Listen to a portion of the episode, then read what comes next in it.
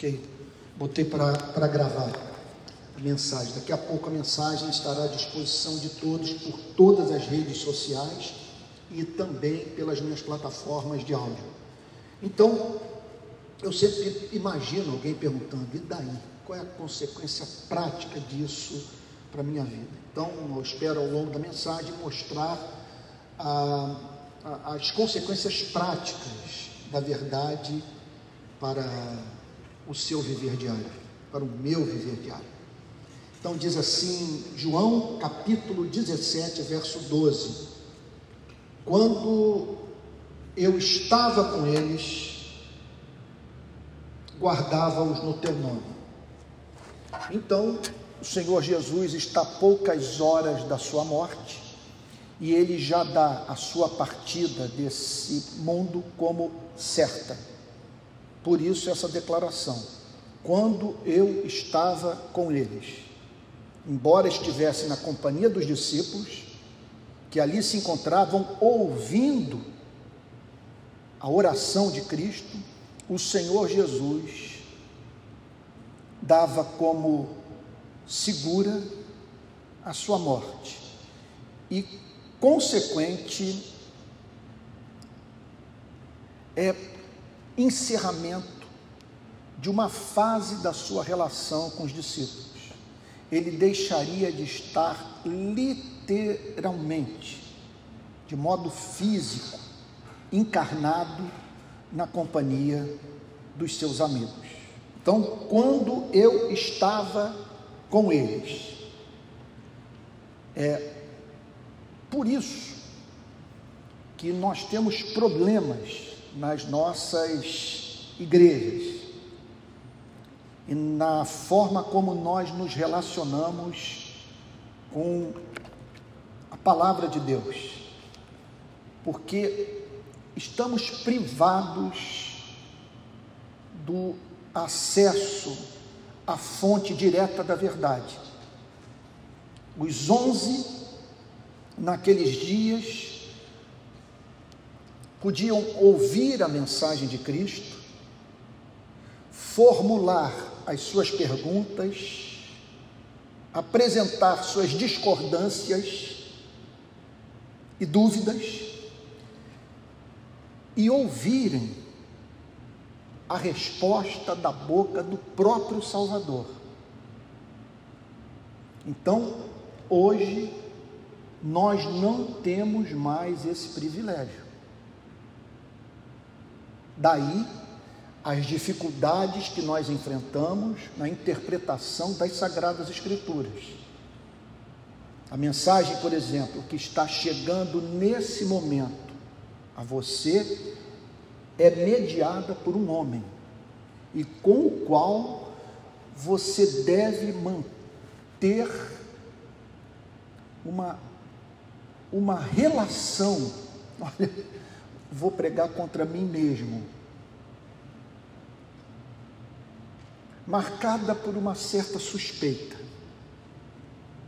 porque é impossível alguém se levantar para pregar e se abstrair das suas paixões, das suas preferências, das suas inclinações.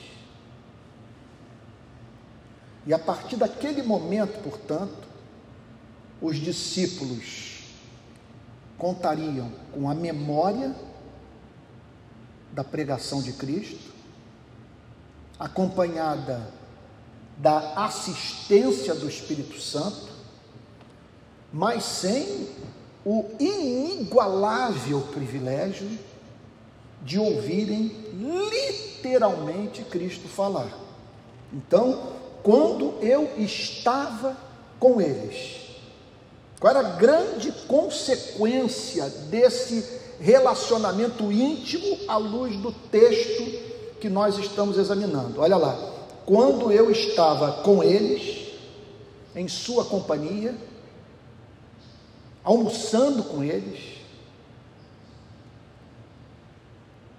caminhando com eles, operando milagres diante dos seus olhos, quando eu estava com eles, que privilégio, que privilégio. Lá estavam aqueles homens andando com o Senhor Jesus, e porque eram os mais cultos, os mais ricos, os mais formosos, os mais fortes, os mais expeditos, não. Eles estavam na companhia de Cristo porque Cristo os havia amado. Então aí nós já nos deparamos com o impressionante mistério dos decretos eternos de Deus. E quando esses decretos dizem respeito à relação de Deus com o seu povo, eles são chamados de predestinação ou eleição. Por que os onze? Porque aprove a Deus que assim fosse feito. Quando eu estava com eles, guardava-os no teu nome. Então eram dias de descobertas, dias de êxtase, dias de rosto banhado de lágrimas, dias de contato sem intermediário com a verdade. Dias de cura, dias de libertação, dias em que aqueles homens se certificaram do fato de que eles eram preciosos para o seu Criador. Agora, dias à luz dessa passagem de segurança, dias de, de proteção, dias de cuidado, de pastoreio, porque quando eu estava com eles, guardava-os no teu nome. Qual foi o resultado direto daquele contato com Cristo? Em primeiro lugar, eles conheceram a verdade, eles ouviram a pregação por meio do próprio Salvador. Conheceram, repito, a verdade sem intermediários e foram tocados por ela. Suas mentes foram iluminadas, seus corações foram enternecidos. Eles passaram então por uma autêntica experiência de conversão. Cristo os fez se preocupar com aquilo que não os preocupava Cristo incutiu neles sonhos, ideais de vida. Fez com que eles conhecessem um Deus que não era conhecido nem no templo nem na sinagoga. Os ensinou a chamar Deus de Pai. E de tão encantados com a doçura, com a beleza, com a santidade desse Pai, consagrarem suas vidas a Ele, a fim de viverem para o louvor do Seu nome. E Jesus deixou claro o que, que significa viver uma vida agradável aos olhos do Pai. Talvez o texto mais impressionante das Sagradas Escrituras, em que esse propósito se torna mais evidente, é o das bem-aventuranças. Bem-aventurados os humildes de espírito, porque deles é o reino dos céus. Bem-aventurados os que choram, porque serão consolados. Bem-aventurados os mansos, porque herdarão a terra. Bem-aventurados, diz o Senhor Jesus, os que têm fome e sede de justiça, porque serão saciados. Bem-aventurados os misericordiosos, porque alcançarão misericórdia. Bem-aventurados os limpos de coração, porque verão a Deus. Bem-aventurados os pacificadores, porque serão chamados filhos de Deus. Bem-aventurados os perseguidos por causa da justiça, porque deles é o reino dos céus. Então, eles foram levados à compreensão que Deus é real, que Deus é santo e que Deus estava naqueles dias se revelando à humanidade por meio de Jesus Cristo. Eles conheceram, portanto, o caráter do Pai, o caminho para a reconciliação com o Pai e o modo de vida agradável ao Pai. Cristo, portanto, comunicou a verdade a eles, fez com que eles se encantassem com o Evangelho e largassem tudo a fim de seguir o Senhor Jesus. Então, aqui, quer dizer, tudo isso pode ser sintetizado nessa frase: quando eu estava com eles, guardava-os. Por que guardava-os? Qual o sentido desse verbo? Quando eu estava com eles, guardava-os. Guardava-os porque viver a fé cristã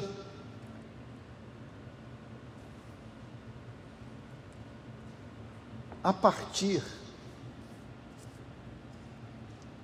da pura mensagem do próprio Cristo sempre será um problema para o verdadeiro cristão. É necessário essa proteção, porque tudo nesse planeta contribui para que percamos de vista o fato de que o mundo tem um Criador, que esse Criador é doce, santo que ele não pede idiotices, bizarrices dos seres humanos, que ele perdoa gratuitamente pecados, que esse mundo é um mundo que se encontra em rebelião, mas o rei contra o qual a humanidade se rebelou quer perdoar os rebeldes, dele se fazer pai, e a condição é que os rebeldes deponham armas. Isso é o Evangelho. e, como consequência disso, viver as bem-aventuranças. No mundo,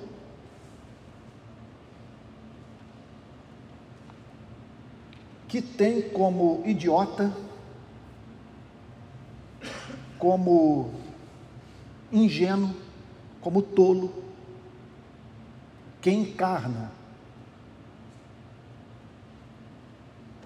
a mensagem do Sermão da Montanha.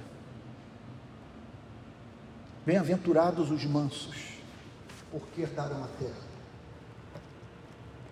Para um homem como Nietzsche,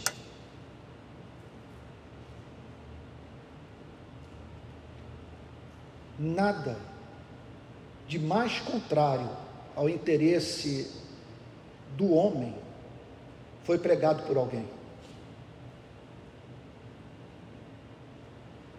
Isso aí é a ética do oprimido é a ética do, do mais fraco, é a ética do pobre, é a ética do ressentido.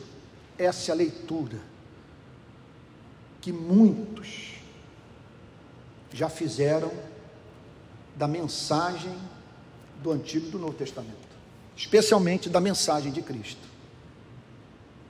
Portanto, quando o Senhor Jesus declara que, quando estava na companhia dos seus discípulos, os guardou, o que o Senhor Jesus está dizendo é que ele defendeu esse evangelho,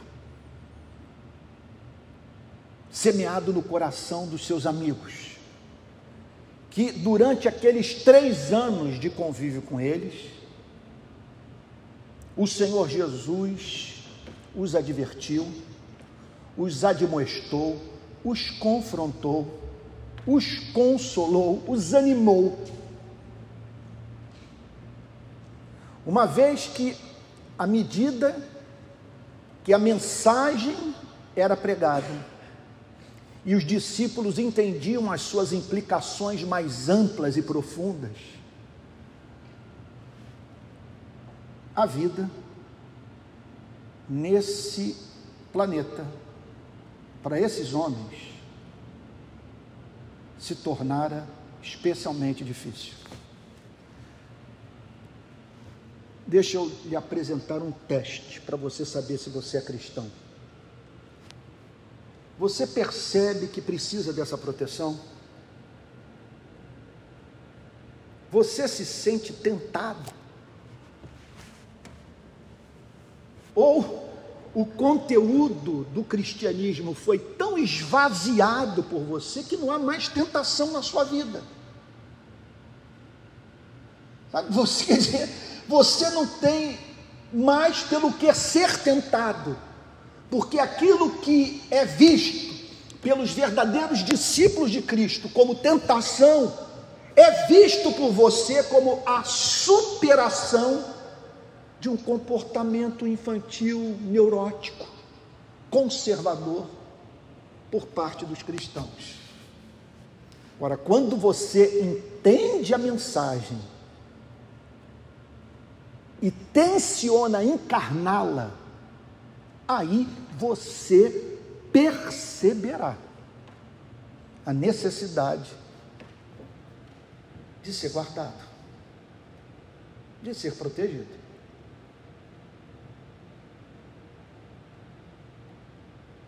Quando eu estava com eles, guardava-os no teu nome. O que significa, portanto, que quando o Senhor Jesus, naqueles dias, quanto mantinha contato com eles, o nosso Salvador os guardava de acordo com o pacto que ele havia feito com o Pai de redimir os seus discípulos que ele os guardava no poder do nome do Pai. E não apenas isso, que o sentido dessa proteção tinha relação estreita, prioritária, com uma compreensão do caráter do Pai que moldava a vida dos discípulos. Eu os guardei, olha só, eu guardava-os no teu nome que me deste. Eu, eu guardei aqueles que o Senhor confiou a mim, de modo que, durante os três anos de convívio íntimo comigo, houve uma progressão do conhecimento do seu caráter, e que devido à minha companhia, o meu amor por eles,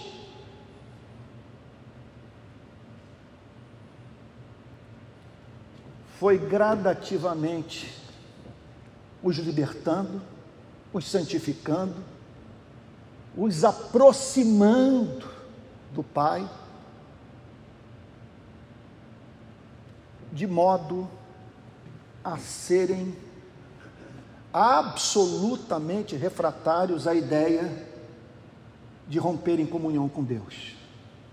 Esse é o sentido de guardava-os. Quando eu estava com ele, guardava-os no teu nome que me deste. Então, esse é o sentido de você ser guardado. Por favor, ser guardado não é você, durante anos a fio, frequentar um templo. Não é participar da ceia tão somente, não é ser evangélico, não é ter o seu nome inserido no rol de membros de uma instituição religiosa,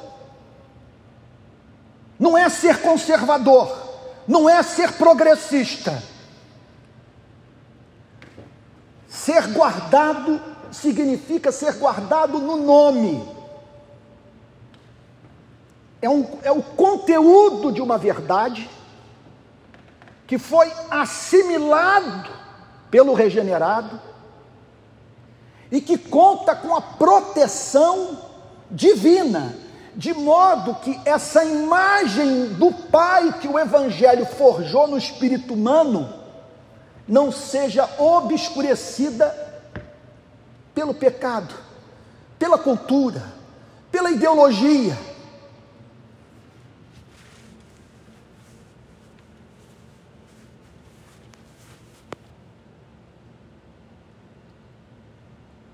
Eu é, aproveitei essa, essa pandemia para consagrar os horários, os dias que eu dedicava às viagens pelo Brasil à leitura. Então, eu fiz uma coisa que há muito tempo eu não fazia. Eu peguei determinados autores e mergulhei neles. Então, mergulhei em João Calvino, li os quatro volumes das Institutas nessa pandemia, mergulhei num historiador britânico judeu chamado Tony Judith. Só falta um livro que eu vou ler até dezembro para completar todas as obras dele que eu conheço, que foram escritas por esse historiador extraordinário. E agora, mais recentemente, eu mergulhei em Freud. E não apenas mergulhei em Freud, como tenho dividido com amigos as minhas percepções sobre a psicanálise. Inclusive, reli a biografia do pai da psicanálise, escrita por Peter Gay, um historiador inglês. Me parece que o Peter Gay é inglês, não sei se é inglês ou americano, mas é uma biografia famosa do Freud. Reli, terminei ontem a interpretação dos sonhos e esboços de psicanálise, a introdução ao pensamento psicanalítico, as teorias da sexualidade, por aí vai. Agora, segunda-feira, eu reinicio uh, um texto clássico que está entre os mais vendidos de Freud, que é sobre a psicopatologia da vida cotidiana. É impressionante o que esse homem descobriu. Porque foram dezenas, mais de 30 anos de trabalho clínico, ouvindo pessoas diariamente e que fez com que ele chegasse a algumas conclusões sobre o funcionamento do psiquismo humano. A mais contundente, eu diria humilhante delas, que nós não somos tão racionais quanto imaginamos. Que nossas decisões têm suas raízes nas experiências da primeira infância. E que dramático é isso. E nesse ponto eu respeito muito a psicanálise em razão do problema que ela se propõe solucionar. E que problema é esse? Entre outros, o de você ser guiado por um menino ou por uma menina, pela criança que você foi, sem que tenha conhecimento disso. E aí você não para em emprego, suas relações são descartáveis, você se pega frequentemente dizendo, mas não fui eu que fiz, que, que, quem fez aquilo. Como que eu pude ter sido tão estúpido, tão ignorante? Como é, é, a minha vida é marcada por tantos desperdícios de oportunidades que o próprio Deus me deu. Algo muito impressionante. Eu não sei se eu disse isso no domingo passado. É, um dos trabalhos clínicos do Freud que mais me impressionaram foi de uma pessoa portadora de uma neurose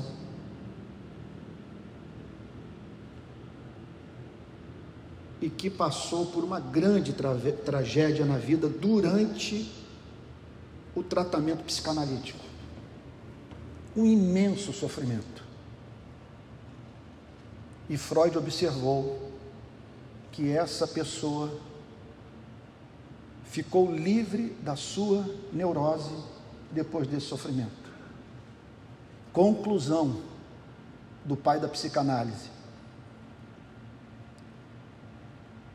Ela carregava uma culpa muito grande.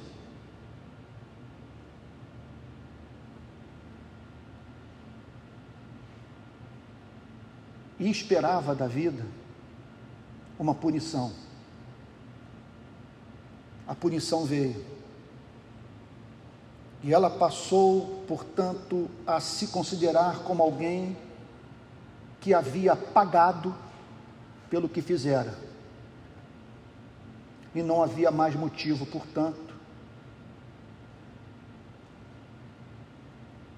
para a sua trajetória de vida ser caracterizada por uma neurose incapacitante. Freud observou no tratamento clínico dele de pessoas que se envolveram com crime por conta dessa culpa inconsciente que clamava por punição.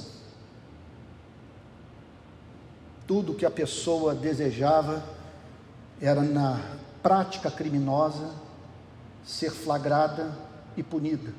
E não foi à toa que essa mesma pessoa deixou no local do crime a sua carteira de identidade. Agora, trata-se de uma teoria elaborada por um ateu. E que chama a fé em Deus de infantilismo. A procura por um pai. É bem verdade que esse não é um pressuposto da psicanálise. Dá para você manter a teoria sem manter o ateísmo. Tanto é que faz parte do grupo, do core group, vamos assim dizer, do início da psicanálise, o, o pastor suíço Pfister. Inclusive, teve uma obra publicada há coisa de uns 20 anos aqui no Brasil, que retrata a troca de correspondência entre Freud e esse pastor protestante. Então, o que ficou estabelecido é que a boa prática psicanalítica não haveria de interferir nas convicções religiosas do paciente, que isso ficaria entregue àquele que estava se submetendo ao processo psicanalítico. Agora, estou dando toda essa volta para dizer o seguinte: que a imersão nesses textos, embora me faça bem, embora eu acredite que vai me ajudar no meu trabalho pastoral. Eu espero que quando a nossa igreja voltar, encontre aqui um pastor mais humano, mais misericordioso, que não esmague a cana quebrada nem apague a torcida que fumega. É o que eu espero que seja o produto final dessas incursões que eu tenho feito, não apenas a Freud, a Jung também. Agora, eu tenho que confessar que durante a semana eu precisei separar tempo para orar, porque os textos foram secando minha alma. E a necessidade, portanto, porque é consequência direta do contato com esse tipo de literatura, de você fazer uma incursão ao seu passado. Inclusive, eu tive dois sonhos nos últimos dias de impressionante simbolismo, os sonhos que eu estou tentando interpretar, que acredito que não são sonhos proféticos, são sonhos reveladores de desejos inconscientes, de, de forças que estão em operação na minha alma que eu preciso conhecer, identificar e tratar. Agora, é um desejo de você emergir dessa incursão ao passado, a sua história, para respirar o ar celestial,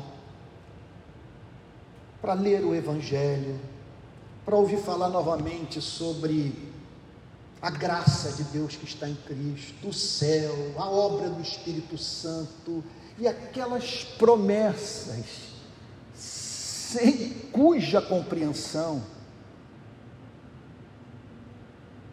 e fé na verdade proclamada por Cristo, não há terapia que dê conta do desajuste existencial dos seres humanos. Porque, muito antes de Freud, me parece que um pregador africano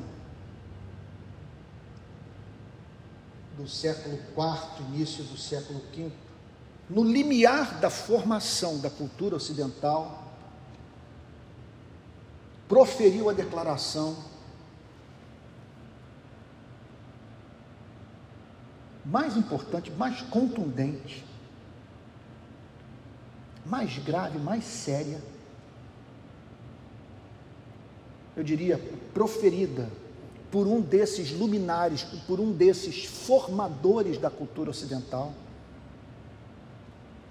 e que infelizmente caiu no esquecimento do mundo ocidental. Eu estou falando de Agostinho de Hipona, quando ele disse no prólogo das suas confissões, em forma de oração: Tu nos fizestes para ti, e o nosso coração não encontra descanso enquanto não descansa em ti. Na verdade, acima de tudo, nós estamos precisando é do divã de Deus. Quando eu estava com eles, guardava-os no teu nome. Então é evidente que se você está dedicado a algumas disciplinas, entendo o que eu vou dizer, não é preconceito, não é espírito anticientífico. O fato é que se hoje você vai estudar sociologia, ciência política, se você vai examinar um campo do conhecimento como a psicologia, você se deparará com autores que são tidos como referências, cujos livros são livros textos para esses campos do saber, e redigidos por homens que não professavam fé em Jesus Cristo, que faziam, inclusive, oposição à fé cristã, como Freud, como Marx, como Feuerbach, entre outros, como Nietzsche. Daí a importância de uma promessa como essa. Quando eu estava com eles, guardava-os no teu nome que me deste. O que eu quero lhe dizer é que você não deve temer mergulhar nesses campos do conhecimento. Você também não deve temer ter contato com esses autores brilhantes e que, contudo, não creem naquilo que você crê. Por quê? A promessa é essa: maior o que está em nós do que o que está no mundo. Então, cabe a você e a mim, com base nessa visão da graça comum, dessa graça que atua dentro e fora da igreja, expandirmos os nossos horizontes intelectuais, mas entendendo que precisamos dessa proteção, porque corremos o risco de, ao voltarmos para a igreja, depois do contato com esses autores, com essas disciplinas, de sujeitarmos o cristianismo àquilo que julgamos ser mais racional e comprovado pela ciência. Então,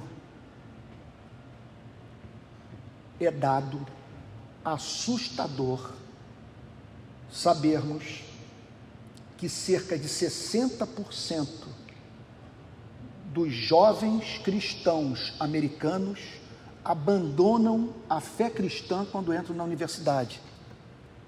Tem pesquisa sobre isso, e esses dias, um, um, um, um teólogo americano, me parece, não sei se é pastor, eu, eu, eu, eu, eu estava indo para um congresso em São Paulo, acho que em Campinas, nós paramos num restaurante para almoçar, e ele me apresentou esse dado. É um dado assustador. ainda que ele tenha exagerado, é fato que na América e no nosso país, jovens cristãos se afastam da fé cristã ou tentam fazer uma síntese entre cristianismo e o chamado pensamento humanista, que sempre torna a teologia do Novo Testamento subserviente ao que esses autores ensinam.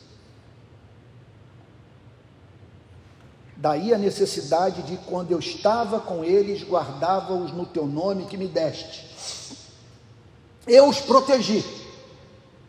Os protegi como? Os admoestando, ensinando, pregando o Evangelho, os confrontando, os perdoando, corrigindo a sua teologia, ensinando-os a amar. Porque nós não podemos, veja só, nós não podemos ver esse essa promessa apenas da perspectiva, preste atenção no que eu vou lhe dizer, da perspectiva da manutenção da pureza doutrinária. Porque muitas vezes nós vemos os chamados campeões da ortodoxia se comportando como canalhas, são estúpidos, são maldosos, são descaridosos, são arrogantes, contudo ortodoxos. Há duas enfermidades.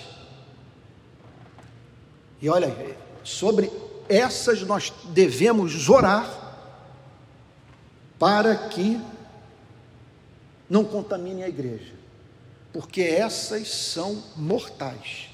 Você quer matar uma igreja? Deixe pelas portas dos fundos entrar o liberalismo teológico. Deixe um pregador se levantar para impune, impunemente pregar que a Bíblia não é a palavra de Deus, que a Bíblia contém a palavra de Deus, mas não é a palavra de Deus.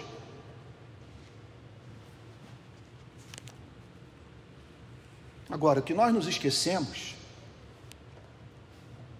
é que, tão deletério quanto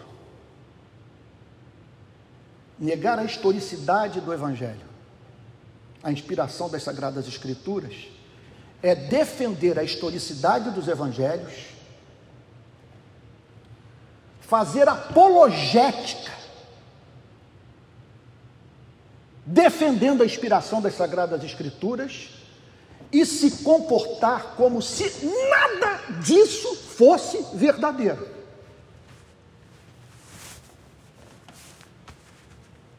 Então, quando eu vejo ortodoxos, defensores da, da chamada fé pura dos evangelhos, apoiando na esfera pública.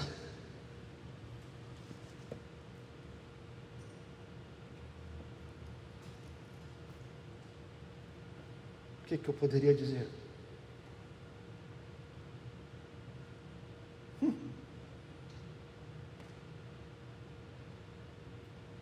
Apoiando na esfera pública. Eu, eu, eu vou usar de eufemismo.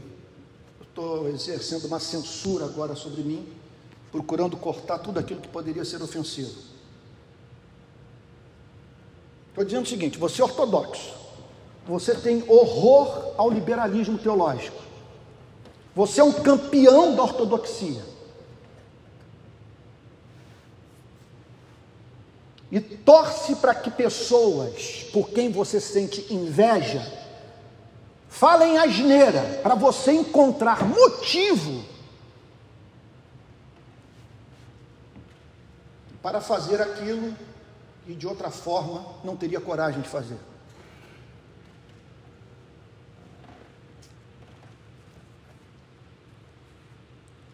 Agora, amigo,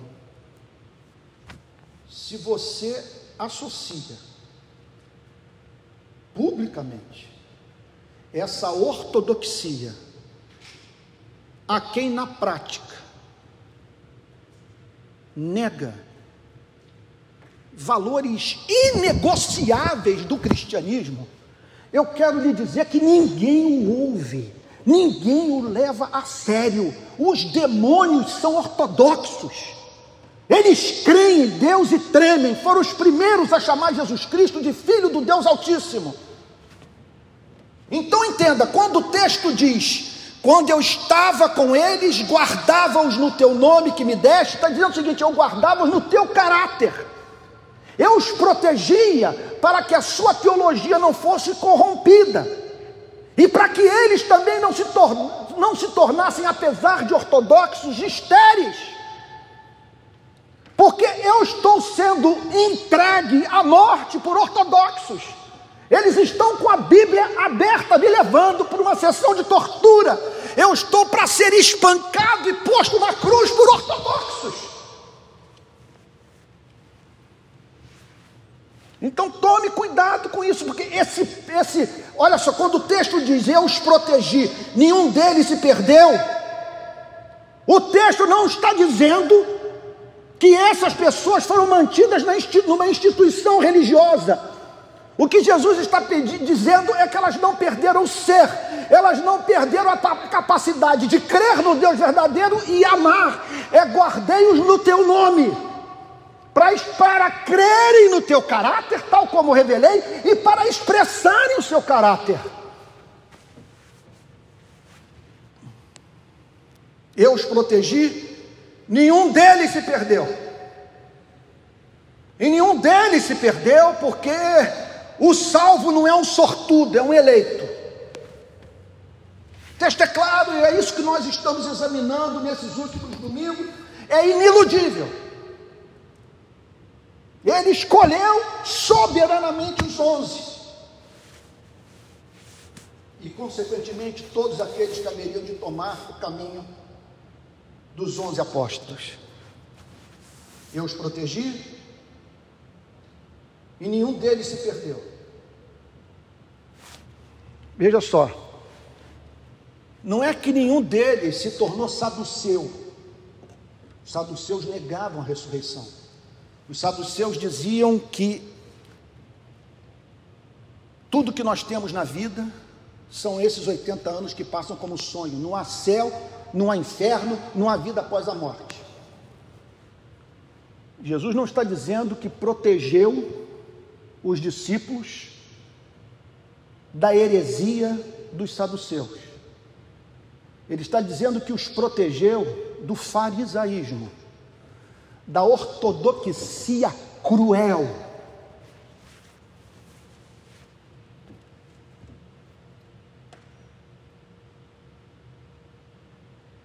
do ortodoxo tarado.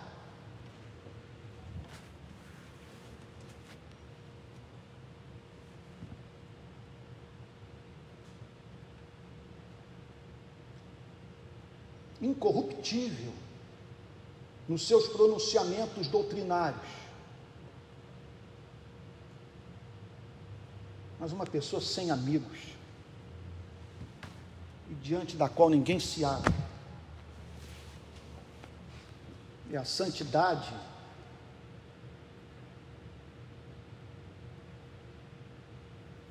da comunidade dos androides, das estátuas de mármore. Fé sem obras, fé sem amor, fé sem misericórdia, fé morta. Eu os protegi e nenhum deles se perdeu, exceto o filho da perdição, para se cumprir a Escritura. Portanto, o texto declara que entre os doze havia um que não fazia parte desse grupo que o pai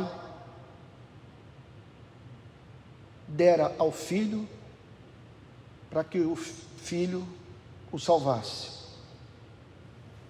Jesus fala aqui do filho da perdição.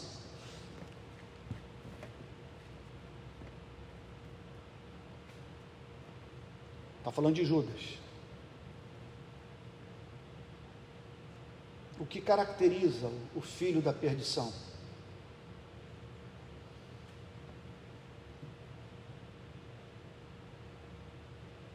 ele tem contato com teologia, ele subscreve a confissão de Westminster, ele é calvinista, ele é crente raiz, da boca para fora. A natureza dele não o permite compreender espiritualmente o que está sendo pregado. Ele é ortodoxo na mente, mas não é santo no coração. Ele é filho da perdição. Ele conhece as doutrinas, mas não o poder transformador da verdade. Filho da perdição.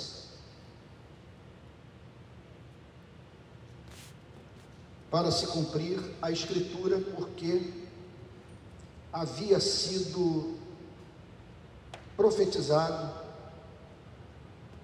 que o Senhor Jesus seria traído por Judas. Entenda que ninguém jamais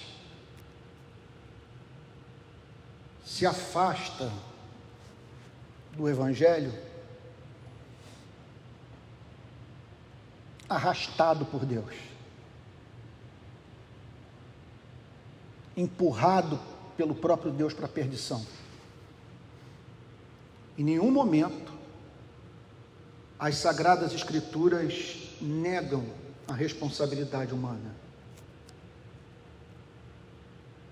da natureza, era da natureza de Judas Iscariotes não ter apreço pelo Evangelho. Bom, vou falar agora algo seríssimo, gravíssimo. E que deve nos tornar mais, nos tornar mais realistas com relação à igreja. Toda igreja é um corpo misto composta por filhos de Deus e filhos da perdição. Sempre haverá nas nossas igrejas pessoas cuja natureza não mudará jamais. Então, quando você se deparar com ódio, com taras, com comportamento que você não encontra até mesmo entre os seus amigos não cristãos, entenda uma coisa: você não tem que se decepcionar por isso. Faz parte desse guardar você não ser ingênuo com relação à igreja. Lembre-se, eu tenho dito isso a exaustão no púlpito da Igreja Presbiteriana da Barra. Jesus foi morto por religiosos. Ele não foi morto por religiosos pagãos, foi morto por homens que acreditavam no Antigo Testamento e julgavam que estavam prestando culto a Deus ao entregarem o Senhor Jesus para Pilatos, a fim de que o Senhor Jesus fosse executado.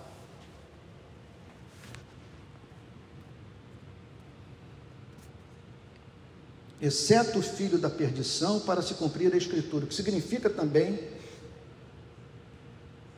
que o pasto pode ser farto e o rebanho magro. Por algum motivo, pode acontecer de algumas igrejas terem no seu seio um determinado volume de filhos da perdição. Os pastores podem pregar como um anjo.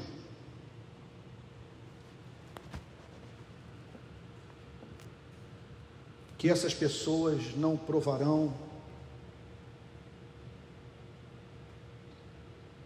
de mudança em seu coração. Quando Jesus fala que são filhos da perdição, está falando de uma natureza, de algo que marca a conduta de um ser humano para sempre, que faz com que até mesmo ele menospreze os privilégios espirituais dos quais foi objeto. Pois Judas testemunhou milagres, Judas operou milagres e ouviu a pregação do Evangelho por meio da boca do próprio Cristo. Portanto, não há salvação sem regeneração. Ninguém é guardado por Cristo se não passou por essa experiência que ilumina a mente e que faz com que o coração de pedra dê lugar a um coração de carne. Irmãos queridos, era minha intenção entrar no verso 14, mas eu estou olhando aqui para o meu relógio, eu me excedi no tempo. Eu amaria fazer a exposição, perdão, do verso 13, porque eu parei no eu parei na parte final do verso 12. Era meu desejo avançar para o verso 13. Eu me preparei para isso. Mas agora vou para junto de ti e isto falo no mundo, para que eles tenham a minha alegria completa em si mesmos. Eu ia falar sobre a alegria da segurança da salvação. Como que tudo que Cristo falou no verso 12 e nos versos anteriores se constitui, se constitui no motivo da alegria.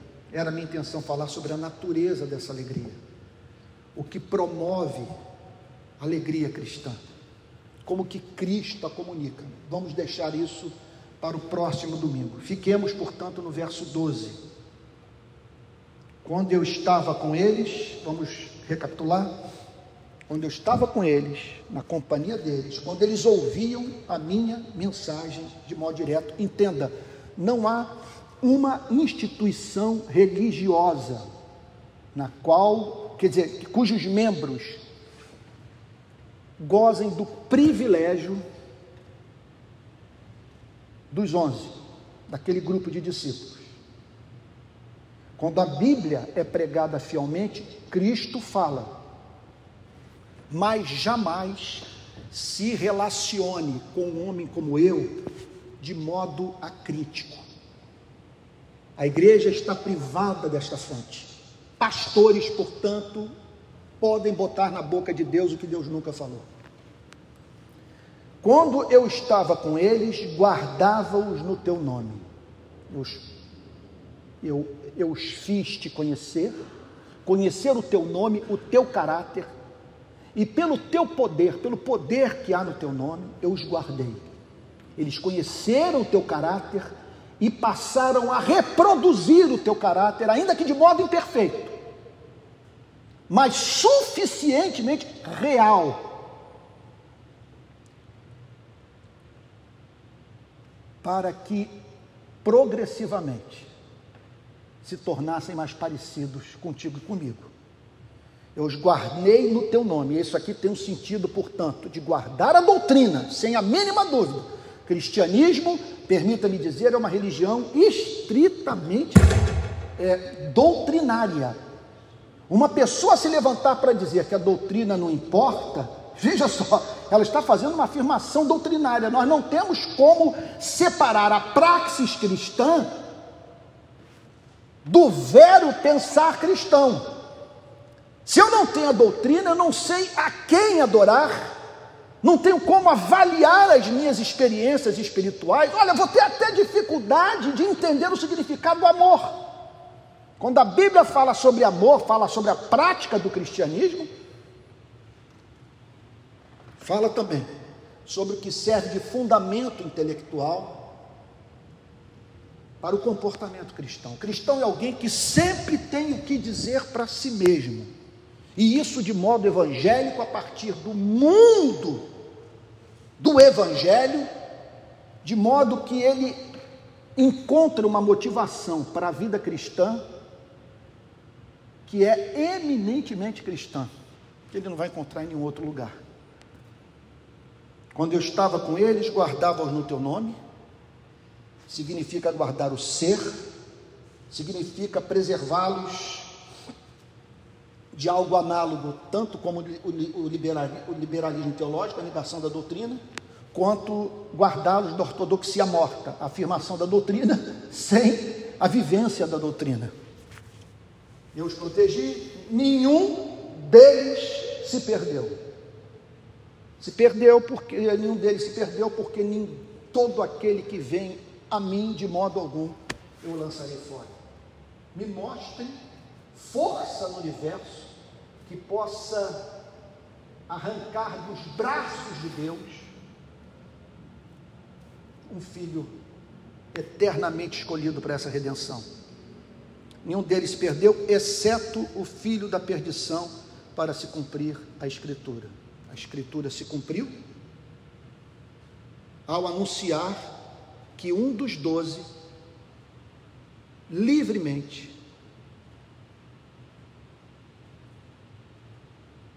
usando da sua liberdade de escolha, do seu livre arbítrio, menosprezaria os três anos de convívio com o Senhor Jesus e participando assim da trama da sua morte. Não há igreja local que não tenha esse tipo de gente no seu seio. E pode acontecer desses devastarem com a vida de igrejas inteiras, apesar de todo o seu compromisso com a ortodoxia. Porque o que, que é a perdição? A perdição é a corrupção da relação com Deus, é o colapso do amor pelo Criador e do amor pelo próximo. E o que serve para uma igreja, às vezes não serve para outra. Então, em alguma igreja, a melhor estratégia do inferno é entrar pelas portas dos fundos, a heresia, a negação da doutrina. Um pouco de fermento leveda toda a massa. Sem profecia, o povo se corrompe. As más conversações corrompem os bons costumes. Mas esse, essa não é a única forma das hostes infernais arruinarem com a vinha do Senhor. Ela pode fazer com que essa igreja seja profundamente ortodoxa, seja a referência da integridade intelectual, sem contudo essa ortodoxia se manifestar na família no cuidado pelo despossuído, no compromisso com a justiça, na defesa dos direitos humanos, na integridade de caráter e, por que não dizer, na doçura. Na doçura, porque quem compreende essa doutrina, como disse o Senhor Jesus, torna-se manso, torna-se tendente a tratar os faltosos com misericórdia. Que Deus tenha abençoado nessa manhã. É, no domingo que vem a gente prossegue entrando no verso 13, falando então sobre alegria cristã. Vamos ter um momento de oração. Agradeça a Deus por você estar nesse caminho. Se você conseguiu passar pela universidade ou encontra-se no meio acadêmico sem se corromper, é porque você está sendo guardado por Cristo. Se em meio às suas pesquisas acadêmicas, você não perdeu o anseio pelo céu, a saudade pela comunhão com Cristo, é porque você está sendo guardado pelo seu Salvador. Se a presença dos filhos da perdição no seio da igreja não fez com que você sentisse ânsia de vômito ao pensar nos cristãos, na igreja, no evangelho, se pelo contrário isso só aumenta a sua vigilância e o desejo de não fazer parte desse trágico rol de membros, é porque Jesus o está guardando. Se você continua defendendo a verdadeira doutrina, mas desejoso de manifestar a sua eficácia na sua vida, porque Jesus está guardando. Se o seu viver, o seu pensar, são teológicos. Se você é alguém que procura um fundamento teológico para a sua ação, é porque Jesus o está guardando, porque a Bíblia diz: Conhecereis a verdade, e a verdade vos libertará. Então, louvado seja o nome do Senhor por Ele nos guardar e não permitir que nos desviemos. Louvado esteja o seu nome por sermos guardados nesse nome e esse nome nos ser precioso. Vamos orar. Pai Santo, nós bendizemos a Ti pela constância do Teu amor. O Teu amor é como as ondas do mar, não cessa. Nós mudamos. Num dia fervorosos, no outro espiritualmente indiferentes.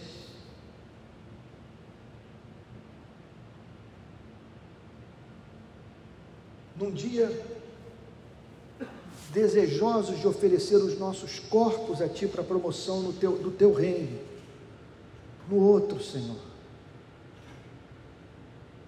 focados apenas em nossa felicidade, como se não houvesse sofrimento no planeta. Senhor querido,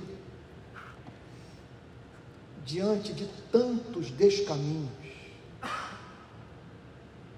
Senhor, como que nos é chocante saber que os discípulos não puderam identificar Judas como filho da perdição, exceto quando tomaram conhecimento da sua deserção. Isso é impressionante saber como que esse afastamento pode ser imperceptível para quem o testemunha e até mesmo para quem o vivencia. Senhor, nós queremos dizer nesse culto de adoração que não somos páreo para a vida. Nós não damos conta do contato com essa cultura, Senhor. E com as frustrações que hoje experimentamos e que tornam o nosso coração terreno fértil para a frutificação